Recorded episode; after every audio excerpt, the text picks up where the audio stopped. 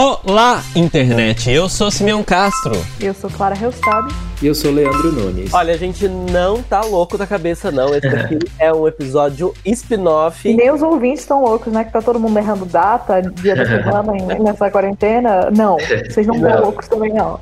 O que tá acontecendo é que esse é um episódio especial porque a Netflix abriu pra gente os 10 novos episódios de Queer Eye que só vão sair na sexta-feira, dia 5. Para quem tá ouvindo isso daqui em tempo real, é a próxima sexta-feira. E olha, é uma delicinha de temporada nova.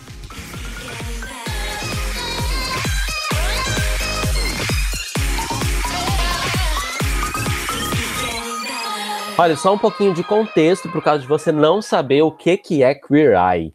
É um reality show da Netflix um reboot da série Queer Eye for the Straight Guy, lá do início dos anos 2000, passava no canal Bravo, em que cinco homens gays, nessa versão contemporânea, apresentam e fazem uma revolução na vida dos participantes, que são sempre indicados pelos amigos ou pelos familiares. Eles reformam a casa, ensinam a cozinhar, dão banho de loja, transformam a aparência e tentam ajudar a pessoa a resolver seus problemas afetivos. Bom, quem faz isso são os Fab Five, são os cinco fabulosos: Anthony Porowski, o Bobby Burke, Jonathan Van Ness, o Karamo Brown e o Tom France.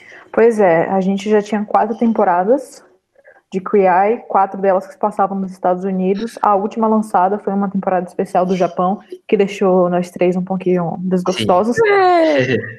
E essa é a quinta temporada nos Estados Unidos, ela é gravada na Filadélfia e veio como um, um respiro assim necessário para esses, esses, tempos sombrios que a gente está vivendo. Claramente foi gravado antes, mas é aquela coisa que dá um, uma aquecidinha no coração e faz a gente ficar um pouquinho esperançoso no que há por vir, né? Posso puxar a sardinha pra gente? Sim. Claro. Eu não sei se vocês lembram, mas no primeiro episódio do episódio, a Netflix confirmou pra gente que eles estão preparando uma temporada de Queer Eye no Brasil. Não explicou se vai ser com elenco original ou uma produção totalmente nacional, mas eu, eu tenho mais lá pra frente um argumento sobre o quão incrível seria se fosse com elenco original, porque a gente tem um exemplo nessa temporada de que os latinos fazem tudo.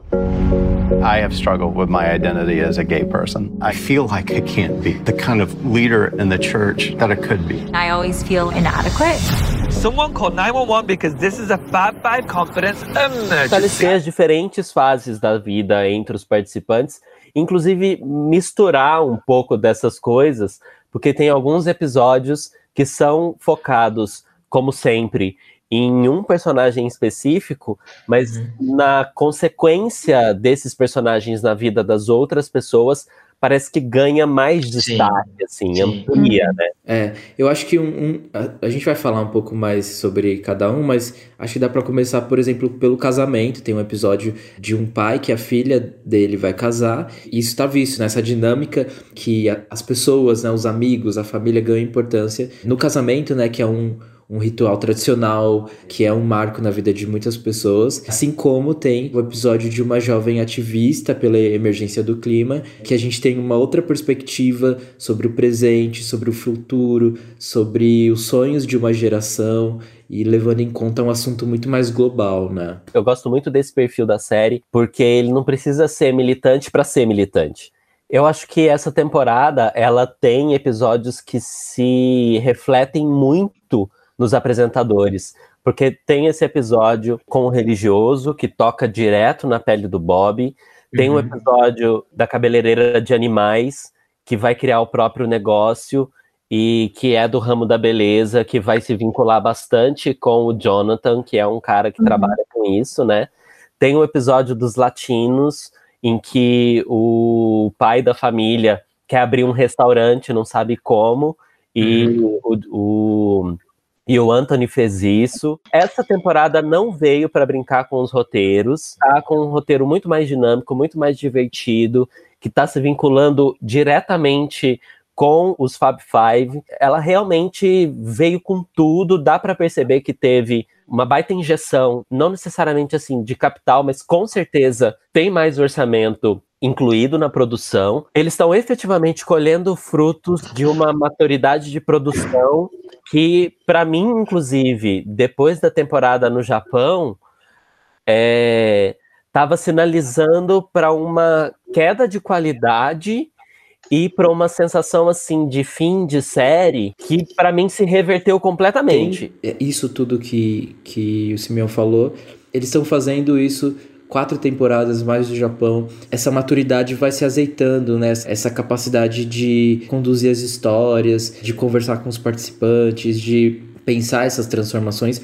Mas eu percebi uma coisa que talvez eu não tinha observado nas temporadas anteriores, que eles também estão aprendendo, assim, você também vê que eles estão juntando conhecimento, eles estão percebendo que não basta dar conselho, né? Que é óbvio que eles estão ali para apontar caminhos, né? Mas isso também tem um certo tom, né? Porque pode parecer professoral demais, pode parecer um pouco é, impositivo, um pouco. E eu vi várias vezes como se a ficha tivesse caindo para eles em algum momento a respeito de alguma algum detalhe da vida das pessoas. E eu acho que uma coisa que fica bem bem visível nessa nessa quinta temporada é que as pessoas realmente assistiram as temporadas anteriores e dá para você ver a empolgação delas muito mais forte quando eles chegam, né?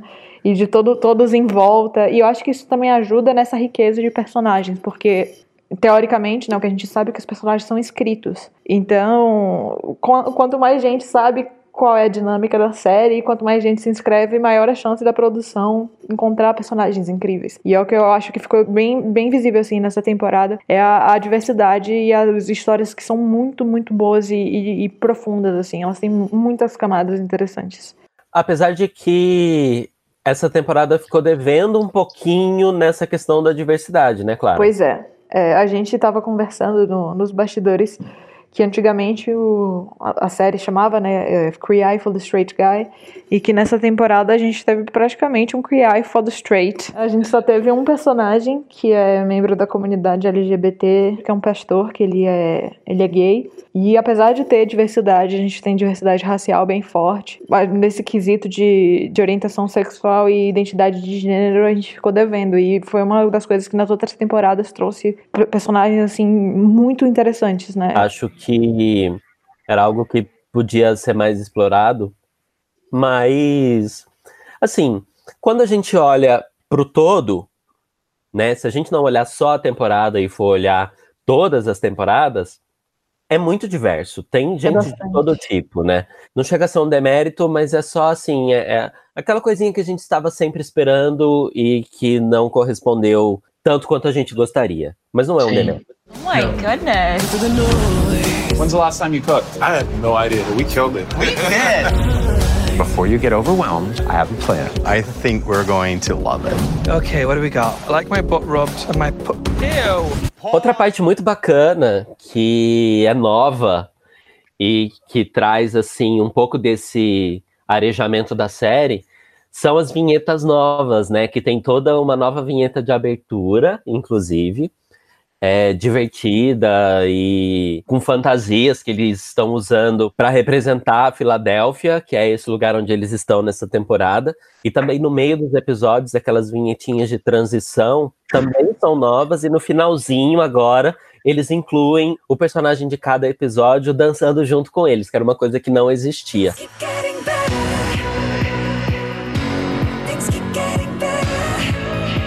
Mas, pra gente não se alongar tanto, vamos eleger aqui os três, cada qual o seu episódio favorito dessa temporada?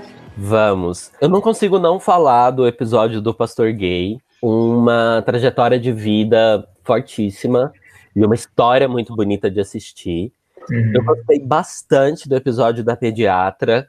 Ela se transforma pra caramba. Ela vem de um repertório asiático, de muita cobrança, de uma família coreana que cobra muito, né, que as pessoas sejam não só a, primeira em tudo, mas perfeita sendo a primeira e ela se transforma muito, ganha autoconfiança. E da mãe que cuida das três filhas e do marido, o marido que tem uma doença degenerativa crônica. Todo mundo sabe que em algum momento ele vai morrer. Esse fantasma do futuro é que fica assombrando todo mundo. E a transformação dela também é linda, assim, de se voltar a se auto-reconhecer e se autocuidar. Para mim, esses são os três melhores episódios da temporada. Eu gosto muito muito do episódio do que tem uma personagem que ela é, deve ser a Greta da Filadélfia, né? Uma super, super jovem, ela tem 18 anos e ela é ativista. E uma coisa super interessante que a produção fez foi abraçar, assim, com tudo, essa uhum. veia dela de sustentabilidade, né? É. Tudo que eles colocaram na sede do, da ONG que ela trabalha foi reutilizado, todas as roupas que eles renovaram o guarda-roupa dela foram compradas em brechó, os produtos que o Jonathan indicou para ela passar, os produtos de beleza todos também com uma veia sustentável muito forte.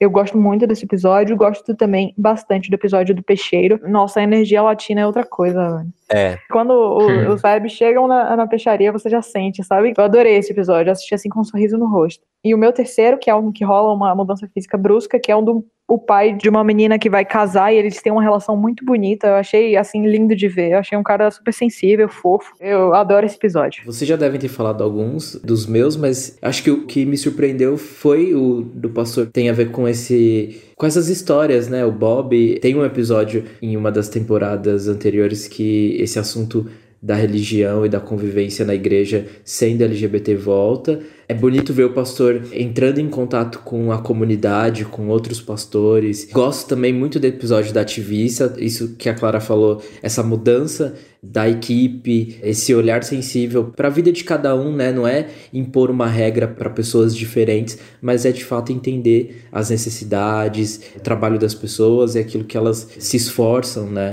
Acho que é bonito ver Bom, e por último, acho que a história da pediatra é bem bonita também, por todas as questões, né, da família, dessa herança asiática, né, dessas cobranças, e a transformação dela é incrível. Os looks, tudo que colocava nela, nossa. Eu achei muito gostoso fazer esse episódio diferente, esse episódio spin-off. Que venham mais, a gente vai Sim. adorar fazer mais desses episódios assim, surpreender você que tá ouvindo a gente com um episódio novo brotando de surpresa na sua timeline.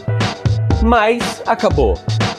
Fica aqui o meu super abraço para vocês. Não deixa de seguir a gente nos nossos perfis pessoais. O meu é arroba Simeão Castro em todas as redes sociais. É, eu tô no Instagram e no Twitter como arroba Leandro, com H no final. Vocês podem me encontrar no Clara Hellstab, R-E-L-L-S-T-A-B.